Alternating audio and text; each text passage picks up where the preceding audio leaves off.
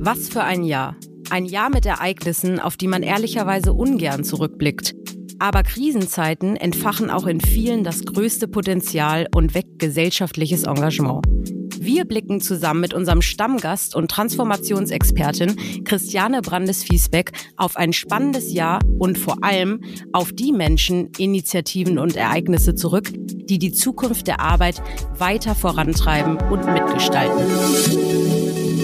Liebe Christiane, same procedure as every year. Hallöchen, schön, dass du wieder dabei bist. Ja, danke euch für die Einladung. Äh, jetzt ist ja Jahreswechsel da. Ne? Wenn wir miteinander reden, dann ist das irgendwie gesetzt. Ne? Jetzt kann das neue Jahr kommen. Genau, das neue Jahr kann kommen. Du bist wieder äh, dabei natürlich, um mit uns das Jahr Revue passieren zu lassen und aber auch, um einen Blick in die Zukunft zu wagen. Denn wie jedes Jahr stelle ich dir jetzt die berühmt-berüchtigte Frage, was war denn dein persönliches Highlight 2022? Also was mich besonders freut, ist, dass wir in diesem Jahr, was ja wirklich ein Schwieriges ist, das Thema neues Arbeiten und Nachhaltigkeit zusammendenken. Also dass nicht Sustainability und New Work zwei verschiedene äh, Swim oder Streams, Working Streams sind, sondern dass wir wirklich verstanden haben, dieses neue Arbeiten, dieses zukünftige Miteinander Dinge gestalten, hat eben auch sehr viel mit Nachhaltigkeit zu tun.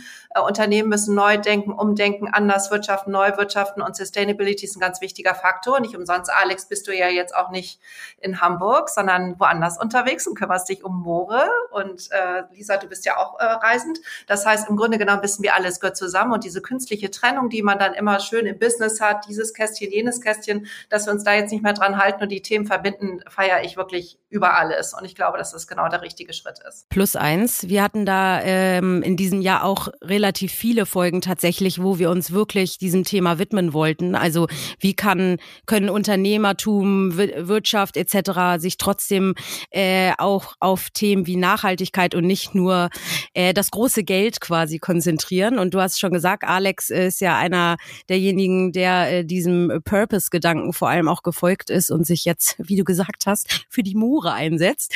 Ähm, darüber haben wir auch schon öfter gesprochen. Und dann hatten wir auch Folgen wie ähm, jetzt zuletzt, ähm, nicht lange her, Green Benefits, also ne, wie können Unternehmen sich auch verändern und eher grüne ähm, Benefits anbieten, anstatt ein Firmenwagen etc. Ne? Dann hatten wir, Alex, du musst äh, mich korrigieren, wenn ich da äh, diese ganzen tollen Initiativen vergesse.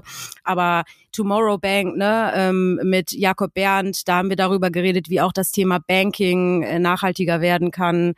Was hatten wir noch alles dabei? Wir hatten noch den Waldemar Zeiler, oder? Es war auch dieses Jahr, bevor er für ein halbes Jahr komplett offline gegangen ist. Und da merkt man auch wirklich, die beschäftigen sich damit und das Thema ist cool geworden. Also, wenn das vielleicht irgendwie so ein grüner Daumen früher so ein bisschen komisch gewesen ist, wenn du jetzt sagst, unser Thema, äh, unser Unternehmen interessiert sich für Nachhaltigkeit, wir möchten da reingehen, sagen alle, oh ja, cool, dass ihr das macht. Und vor allem, und das nehme ich sehr stark wahr, wie kann ich helfen? Aber das ist auf jeden Fall wahnsinnig erfrischend, dass da Menschen einfach helfen wollen, sich unterstützen wollen und egal welche Kompetenz sie mitbringen, es geht nicht immer um Geld.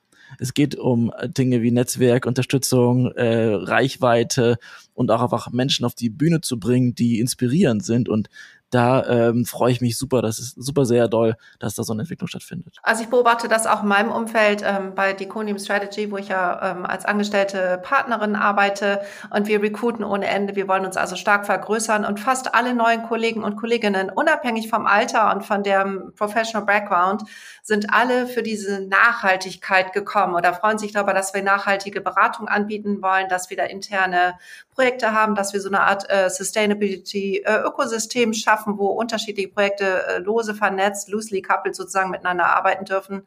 Und ich glaube, auch diese Werteorientierung ist einfach ein großer Treiber. Und wenn, Inter wenn Unternehmen klug sind, nutzt sie das auch. Und deshalb wieder die Kurve zu New Work. Für mich bedeutet dieses neue Arbeiten wirklich dieses Werteorientierende und auch wieder Nachdenklichkeit zuzulassen. Also weg von diesem Getriebensein, immer ständig von einem Call zum nächsten jagen, äh, also äh, ne, äh, gleichzeitig irgendwie zu chatten und E-Mail zu schreiben und mit Menschen zu reden, sondern dass man wirklich jetzt sagt, so ich mache eins nach dem anderen, ich mache es sinnvoll, wir wollen, wir haben keine Ressourcen zu verschwenden und wir wollen jetzt wirklich mal wieder dahin gehen, wo es, wo, wo, wo Arbeit auch Freude macht, dass man sich überlegt, was man tut und mit anderen Menschen zusammen dann eben auch ähm, effektiv etwas bewirken kann. Christiane, das finde ich super, dass du es sagst, denn dieses Jahr hatten wir den John Strelicki bei uns im Podcast. Und wenn es darum geht, Purpose, Zweck der Existenz anzusprechen, dann ist er wirklich eine Koryphäe. Und wir haben ja im Rahmen der Pandemie letztes Jahr schon wahrgenommen, dass viele Menschen sich gefragt haben, mache ich wirklich den Job, den ich machen möchte? Hast du das Gefühl, das kommt weiterhin ähm, zutage? Ja, mehr denn je. Also ich, ich glaube, durch die Pandemie, das, das ist ja jetzt auch, bin ich auch nicht die Einzige, die das wahrnimmt, ähm, Menschen äh, sind, also dieses Schmiermittelkultur, wie man so schön sagt, also dieser Beziehungsaufbau, der Menschen das Gefühl gibt, dass sie irgendwo dazugehören, der ist in der Pandemie ja dadurch, dass wir virtuell gearbeitet haben, nicht ganz so, nicht, nicht ganz so wirkungsvoll. Das heißt, wir sind ein bisschen weiter weg, die Arbeit verbindet uns, auch diese virtuellen Werte vielleicht, aber so gefühlt sind wir ein bisschen weiter auseinander. Und diese Reibung, dieses Miteinander, sich streiten, aber auch sich wieder versöhnen, Auseinandersetzung da und das Projekt dann doch wieder hinkriegen, das ist ja alles nicht mehr so ganz physisch spürbar. Und in dieser Zeit haben viele Leute sich genau diese Gedanken gemacht, die du erwähnst, Alex, und sich überlegt, möchte ich wirklich in dieser Company arbeiten? Bin ich wirklich in dieser Abteilung richtig? Ist das, was ich tue, tatsächlich wichtig und braucht die Welt das oder kann ich woanders wirksamer sein? Und ähm, das ist äh, ein Grund, warum viele Leute gehen, warum aber auch viele Leute kommen. Und ich, ich kenne auch ganz viele Menschen, die im Legal oder in anderen unter, äh, Themen unterwegs sind, die jetzt auf einmal im Thema Sustainability arbeiten wollen. Und ich unterstütze auch immer alle Unternehmen, sage, hey, nehmt jetzt mal die Quereinsteiger. Die müssen nicht alle nur so ein Sustainability Track Record haben, sondern oft sind es ja gerade diese Vorerfahrungen und das Vorwissen, was einen dann auch besonders wertvoll macht im Gestalten dieser neuen nachhaltigen Zeit. Ne? Also ich muss ja jetzt nicht ein proven Sustainability Expert zu sein, um ein Unternehmen dabei zu unterstützen, jetzt nachhaltiger zu wirtschaften. Ne? Das kann jemand, der äh, sich gut mit Juristerei auskennt oder der Ingenieursvorkenntnisse hat oder als im, im äh, Facility Management gearbeitet hat, vielleicht sogar noch viel besser. Who knows? Ne? Ja, absolut. Und vor allem, also äh, um darauf nochmal einzugehen, was ja äh, im Jahr 2022, glaube ich, so oft gefallen ist wie niemals zuvor, ist äh, Fachkräftemangel. Also das, äh, da konntest du ja gar nicht mehr drumherum kommen. Ne? Überall wird drüber gesprochen. Und ehrlicherweise, ähm, mittlerweile ist es ja auch so, dass ja, man sich da schon große Sorgen macht, inwiefern und was auf uns zukommt. Ne? Und du sagst gerade Quereinsteiger. Wir haben in den letzten Jahren so viel darüber geredet, dass Leute sinnhaft arbeiten wollen, purpose-driven etc. Ich frage mich, und da bin ich jetzt wirklich gespannt, was äh, im Jahr 2023 passiert, ähm, ob das weiter noch so bleibt oder ob es jetzt eher in die Richtung läuft, dass die Leute sich Sorgen machen und lieber in ihrem Safe Space bleiben und keine Veränderung mehr wagen, weil sie sagen, oha, äh, hier kommt eine Rezession, äh, Rezession äh, Inflation, äh, soll ich jetzt wirklich dieses Abenteuer wagen oder bleib ich lieber ja in meinem Job, den ich gerade habe? Also was, was ist da deine Einschätzung? Ich finde es witzig, dass du das ansprichst. Ich habe jetzt vor einiger Zeit gerade einen ganz coolen Cartoon von Tom Fishburne gesehen, der immer so zeit, äh, zeitgemäße ähm, Trends äh, immer als Cartoons umsetzt. Und äh, der hat dann so eine, so eine Geschichte, so eine Bildergeschichte aufgemalt, so, yay, Purpose, ich muss kündigen, ich muss einen besseren Job machen und ich bleib auch, äh, ich muss unbedingt virtuell arbeiten, ich möchte remote arbeiten, ich will nicht in dieses fucking Office gehen, ich habe keine Lust auf Präsenz, viel zu anstrengend. Und dann merkt man so von Bild zu Bild, ne, wie die Ökonomie immer schlechter wird und irgendwann sagt er, oh, ich glaube, ich gehe doch lieber ins Büro, ne, weil Rezension ist jetzt halt auch ein Grund, Geld zu verdienen. Und ähm, ich weiß es auch nicht so genau. Ich glaube, in Amerika ist, ist das ja alles schon weiter. Da bist du bestimmt auch noch viel kompetenter, Alex, als ich, dass man da wieder mehr darauf achtet, dass man auch genug verdient, um sich das Leben leisten zu können. Ich weiß nicht, ähm, ob man das eine mit dem anderen hier, wie lange wir das noch verbinden können. Ich hoffe ja sehr, aber ich glaube, da müssen unsere nachhaltigen Geschäftsmodelle auch so gut sein, dass wir damit dann auch Geld verdienen können und dass das nicht ein reines äh, Luxusthema ist. Ja, oder so Begriffe wie Quiet Quitting etc. Ne? Also wir haben, wir haben letztes Jahr in unserer Recap-Folge lief das ja alles so unter dem Schirm oder unter dem Titel, was kommt, was bleibt, was verändert sich. Und da haben wir ja vor allem die Corona-Pandemie als Aufhänger genommen, ne? weil sie hat, wie gesagt, sehr viel ja, äh, Dynamik äh, geweckt in manchen Bereichen, die vorher nicht so dynamisch unterwegs waren oder nicht so modern und offen und wo Homeoffice gefühlt noch so das Revolutionärste war. Ähm, wenn wir jetzt mal gucken, auf dieses was bleibt oder was kommt. Äh, wa, wa, was hast du jetzt bemerkt äh, im letzten Jahr? Was ist neu gekommen? Also äh, du hast, du sagst ja dieses Werteorientierte und so, das beobachte ich auf jeden Fall auch. Und abseits von die Leute dürfen im Homeoffice arbeiten, ähm, was ist dieses Jahr ja gekommen und was ist gekommen, um zu bleiben? Also aus meiner Sicht ähm, wird dieses Thema Team ganz groß werden, also mehr so dieses Thema Teamwork und nicht so sehr New Work. Also wie schaffe ich es in hybriden Situationen Menschen zusammenzubringen, dass sie gut miteinander arbeiten? Und ich sage ganz bewusst Hybrid, weil die einen sind virtuell dabei, die anderen sind vor Ort vorbei. Das ist ein technologisches Thema, aber auch ein ganz stark ein organisationstechnisches Thema. Also wie gestalte ich Kollaborationen? Dazu gehört für mich auch dieses Thema asynchrones Arbeiten, dass ich also nicht mehr erwarten kann, dass alle Leute gleichzeitig erreichbar sind, jetzt nicht nur ortsunabhängig, sondern gleichzeitig. Ne, wir haben unterschiedliche Zeitzonen. Jetzt haben wir das ja auch hier in dieser Podcast-Folge, was ich total cool finde. Aber auch andere Leute, also wir haben es ja jetzt alle verstanden. Es gibt Leute, die leisten Care-Arbeit, andere Leute wollen eine weitere Ausbildung machen, andere Leute pflegen Familienangehörige. Es gibt gute Gründe, nicht mehr zur Kernarbeitszeit zur Verfügung zu stehen. Das heißt, wir alle müssen auch lernen, asynchron zu kommunizieren. Also dann vielleicht auch mal Dinge auf dem Video aufzunehmen, aber dann nicht nur 30-minütige Videos, sondern dass ich so eine Kernbotschaft in zwei Minuten zusammenfasse und in so ein Teams oder wie auch immer Google-Kanal stellen kann. Und ich glaube, das sind so neue Fertigkeiten, die wir brauchen und auch wie Teams gut miteinander arbeiten. Dieses Thema ähm, des, des selbstorganisierten Teams, dass da auch Teamleads wieder sich auch trauen, mehr äh, Entscheidungen in die Fläche zu geben. Äh, wir hatten jetzt gerade den Fall ähm, von von einem äh, ähm, Handwerk, also einem Unternehmen, der, wo es darum geht, ähm, dass man eben Hornbach kann ich ja sagen, ne, dass die gesagt haben, unsere Teams äh, vor Ort, die dürfen ihre Öffnungszeiten selbst gestalten, dann machen wir keine Dienstpläne mehr. Also das sind für mich neue Trends, dass das Team die Möglichkeit hat, sich und ihre Arbeitsweisen zu gestalten. Ja, würde ich auch so unterschreiben. Asynchrones Arbeiten absolut und auch dieses mehr Verständnis äh, für unterschiedliche Bedürfnisse beziehungsweise Gegebenheiten. Ne? Also jetzt ist ja irgendwie vielen auch bewusst geworden, Family First. Ne? Also es war hoffentlich vorher auch schon so, aber ähm, gefühlt durch die Zeit, die man mehr zu Hause gearbeitet hat, ne, hat man halt erkannt, äh, so wie einfach es eigentlich hoffentlich gehen kann, ne, Arbeit und Familie äh, zu kombinieren, also die Zeit äh, trotzdem füreinander zu haben, obwohl man arbeiten muss. Und äh, Teamarbeit auch absolut. Also ich weiß nicht, Alex, wir sehen ja, dass es mit dir auch funktioniert, ne? Also unabhängig von Zeitzonen und wie. Wenn er mal nicht erreichbar ist, dann ist er mal nicht erreichbar. Aber das weiß ich, weil er sich seinem privaten Projekt widmet, so und das hier nebenbei macht. Und dann regel ich das einfach und irgendwann ist er dann halt mal wieder erreichbar. Ja, und ich glaube, diese Coolness brauchen wir. Und deshalb, äh, das ist für mich auch so eine positive äh, so eine positive Seite von diesen vielen Dingen, die wir auch alle so schlimm finden. Aber diese Freiheit zu haben, als Team zu sagen, hey, ich vertraue darauf, dass jeder und jede so gut dabei ist, wie er oder sie kann. Das ist das Allerentscheidendste. Und dass Menschen dann aber auch durch das Vertrauen tatsächlich dann auch wirklich dabei sein wollen und sich einbringen und eben nicht in diese stille Kündigungsgeschichte gehen. Äh, für mich noch ein wichtiger Aspekt ist dieses Thema Modern Hybrid Workplace. Also nicht nur dieses, wie organisiere ich mich, sondern auch die Technologie, also die Ausstattung der Arbeitsplätze finde ich auch super spannend. Also dass man sagt, je nach Persona, ähm, ne, die einen Leute sind Gadget getrieben, die wollen immer das neueste Smartphone und die wollen die geilsten Kopfhörer, weil die es irgendwie toll finden zu experimentieren, das auch zu zeigen. Wieder andere Leute, die wollen einfach nur äh, irgendwelche gut funktionierenden, soliden Systeme, weil sie sich ständig in irgendwelchen Ländern aufhalten, wo das WLAN vielleicht nur so mittelgut funktioniert, ne, und dann wollen sie etwas Solides ähm, und äh, ganz sicher eben auch ihre Daten in der Cloud haben und so. Und wieder andere Leute, die wollen vielleicht einfach nur einen großen äh, Bildschirm Bildschirm oder zwei große Bildschirme, haben einen kleinen Rechner, weil sie vielleicht an irgendwelchen Excel-Tabellen arbeiten müssen.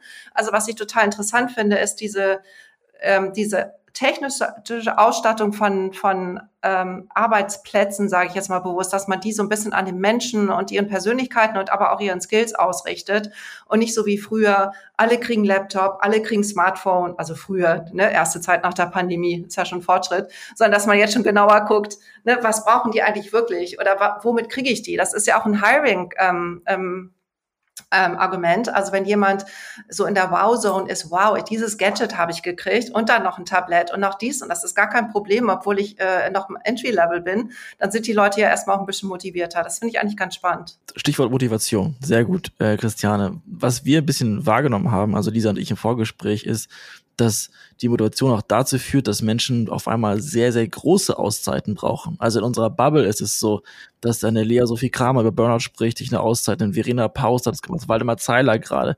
Finn Klima im krassesten Fall, weil bei ihm alles weggeflogen ist. Wäre das denkbar gewesen vor zehn Jahren vielleicht, weil du auch eine andere Berufserfahrung hast, dass man für ein halbes Jahr weggeht oder für ein Jahr? Nein, in keiner Weise. Also ich, wie gerne hätte ich das gemacht? Ich musste kündigen, weggehen, wiederkommen. Aber darüber würde ich gerne sprechen, weil es scheint jetzt, also auch sowas wird in den sozialen Medien kommuniziert, sagt, ich gehe jetzt ein halbes Jahr weg, offline, dies und das. Und es scheint zumindest so, dass alle sagen, gut, dass du diese Auszeit nimmst, nimm sie dir und komm gestärkt wieder. Statt dass die sagen, äh, du schmeißt jetzt alles weg oder was? Äh, Lücke im Lebenslauf.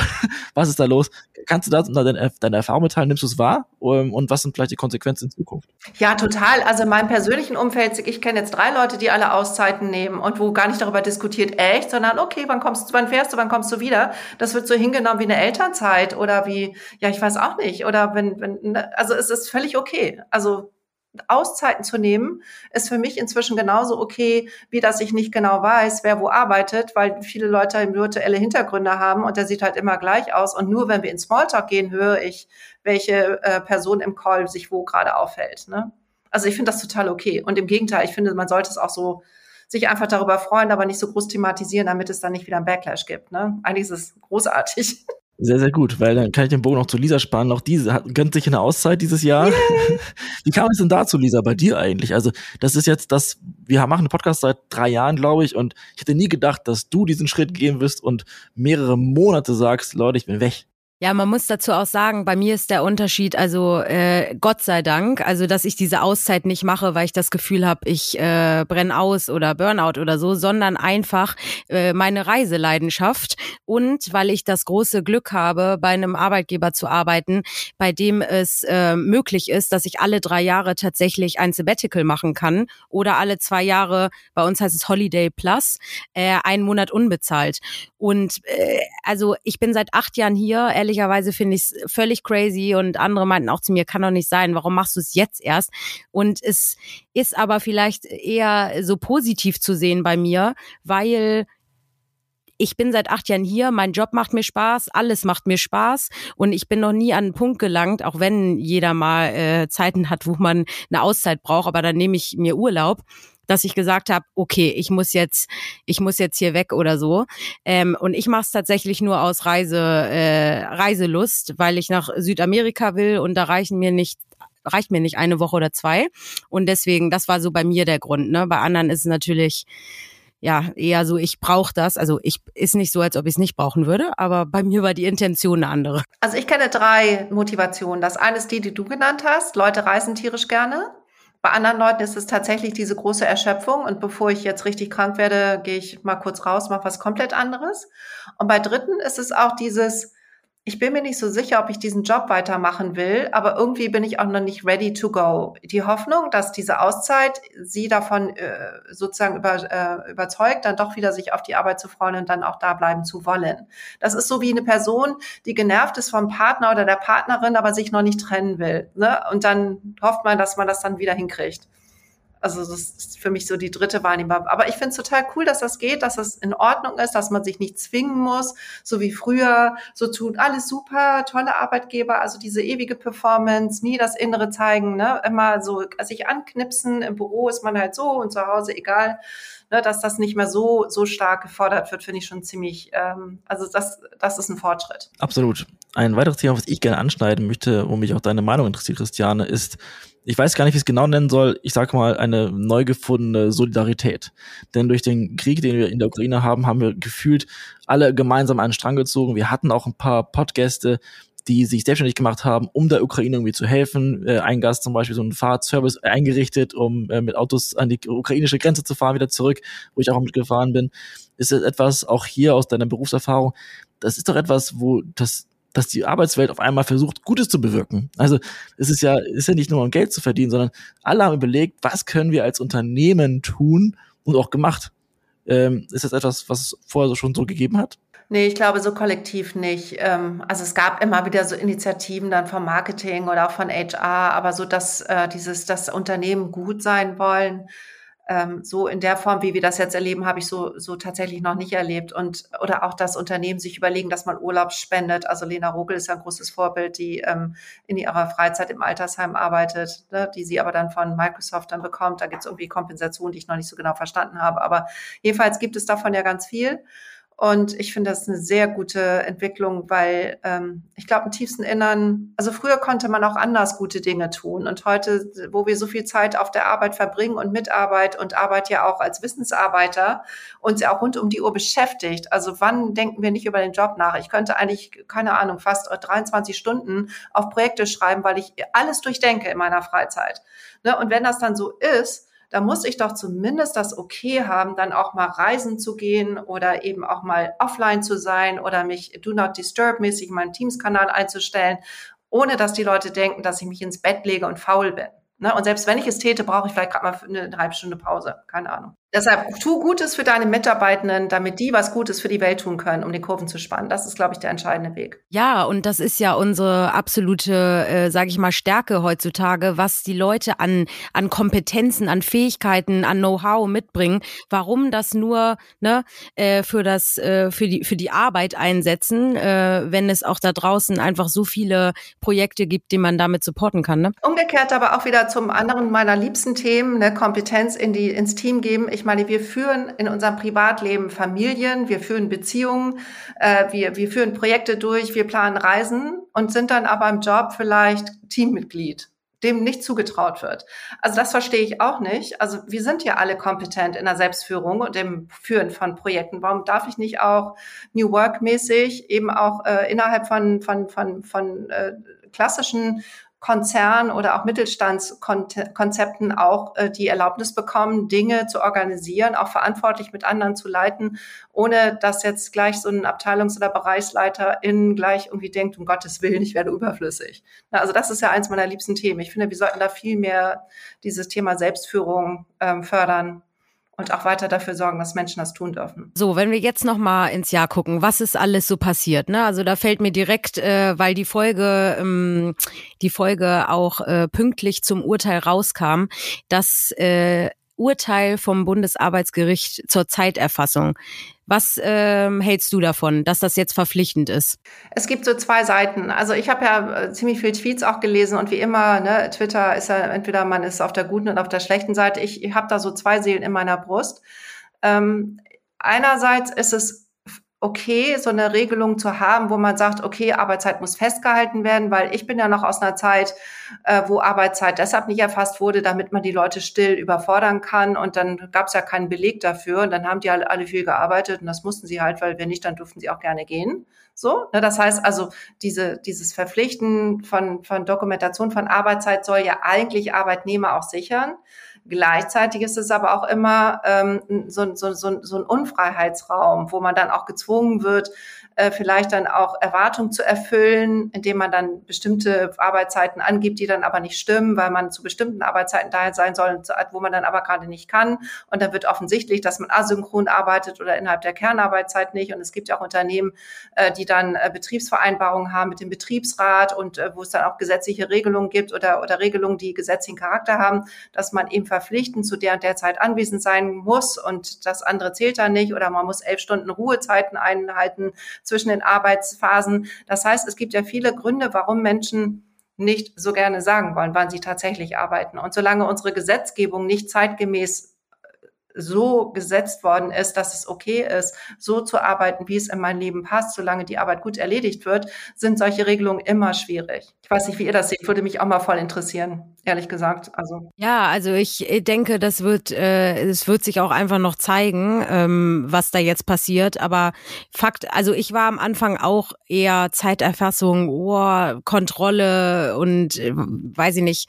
Aber mittlerweile, wenn man mal drüber nachdenkt, ähm, wie viele da davon auch profitieren im Sinne von Chef, schau mal, wie diese Woche hier schon wieder bei mir aussah, ne? Ähm, das finde ich dann schon wieder was anderes, ne, indem man dann wirklich auch mal es, also dann muss die Führungskraft natürlich auch agieren. Wenn sie sieht, alles klar, Lisa hat hier äh, wieder eine 70, 80 Stunden Woche hinter sich und wird dafür aber irgendwie nicht, äh, kriegt keine äh, Übergangstage oder kein, kein Ausgleich oder so, dann ähm, ja, wenn aber nichts passiert und man einfach nur sagt, alles klar, ich führe die Zeiterfassung ein, die Leute tragen brav äh, morgens ihre Zeiten ein und abends, wenn sie aufhören, aber dann verläuft's im Sande, dann ist wieder was anderes. Also ja, es, es ist halt das, was du daraus machst, sage ich mal, ne? Weil nur zu sagen, es ist Pflicht, we will see.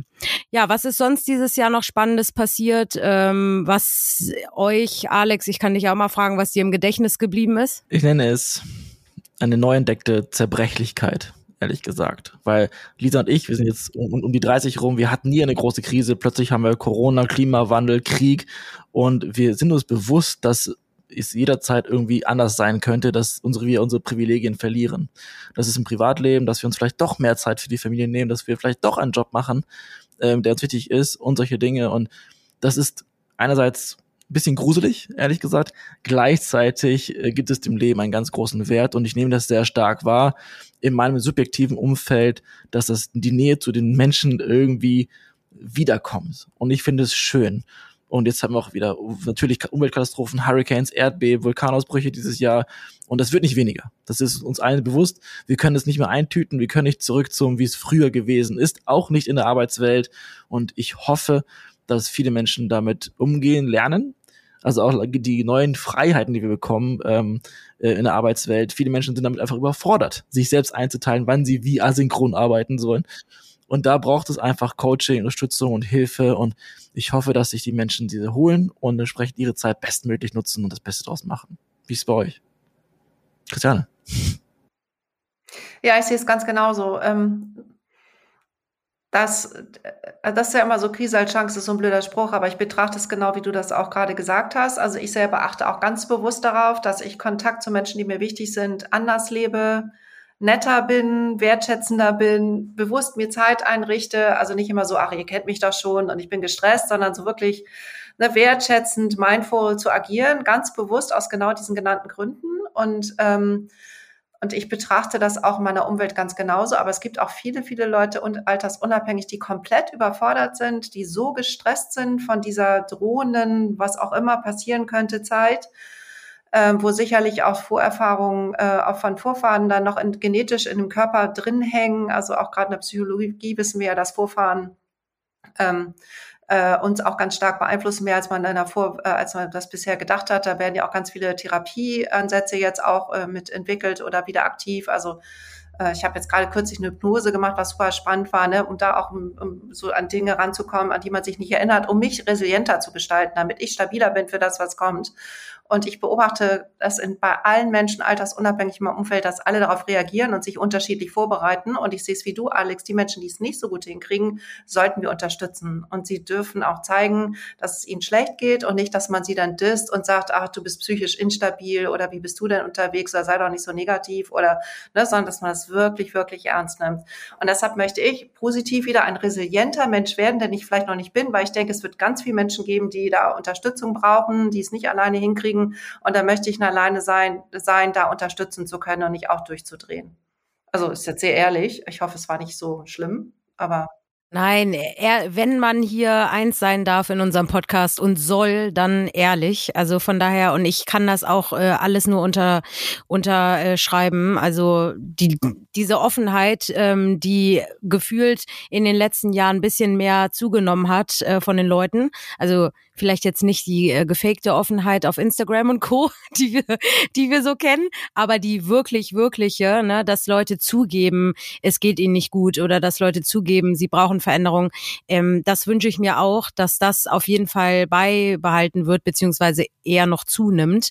Und wo du äh, gerade darüber geredet hast mit, ähm, was deine Wünsche so wären. Was sind denn deine Wünsche beziehungsweise Prioritäten jetzt für dieses Jahr? Hast du eine, hast du eine To-Do-Liste? Ähm, Gibt es etwas? Ja, eins habe ich ja schon genannt, also die Resilienz zu stärken. Genau. Ähm, ein Bewusstsein so für die Bedürfnisse von Menschen um mich herum zu haben. Also ich glaube, ich bin schon eine relativ empathische Person, aber ich möchte meine Antennen wieder ein bisschen mehr schärfen, weil ich muss auch feststellen, in den letzten Jahren des, äh, der Effektivität und Outcome-Orientierung habe ich da vielleicht ein bisschen von meinem Vermögen vernachlässigt oder auch verlernt. Das möchte ich wieder mehr stärken.